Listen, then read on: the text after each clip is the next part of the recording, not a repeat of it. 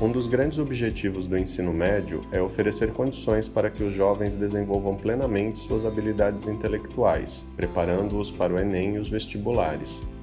Assim, ao longo das três séries do ensino médio, são proporcionadas atividades que visam a preparação, tanto do ponto de vista do conhecimento quanto emocional, para que os alunos possam realizar essas provas com as condições necessárias.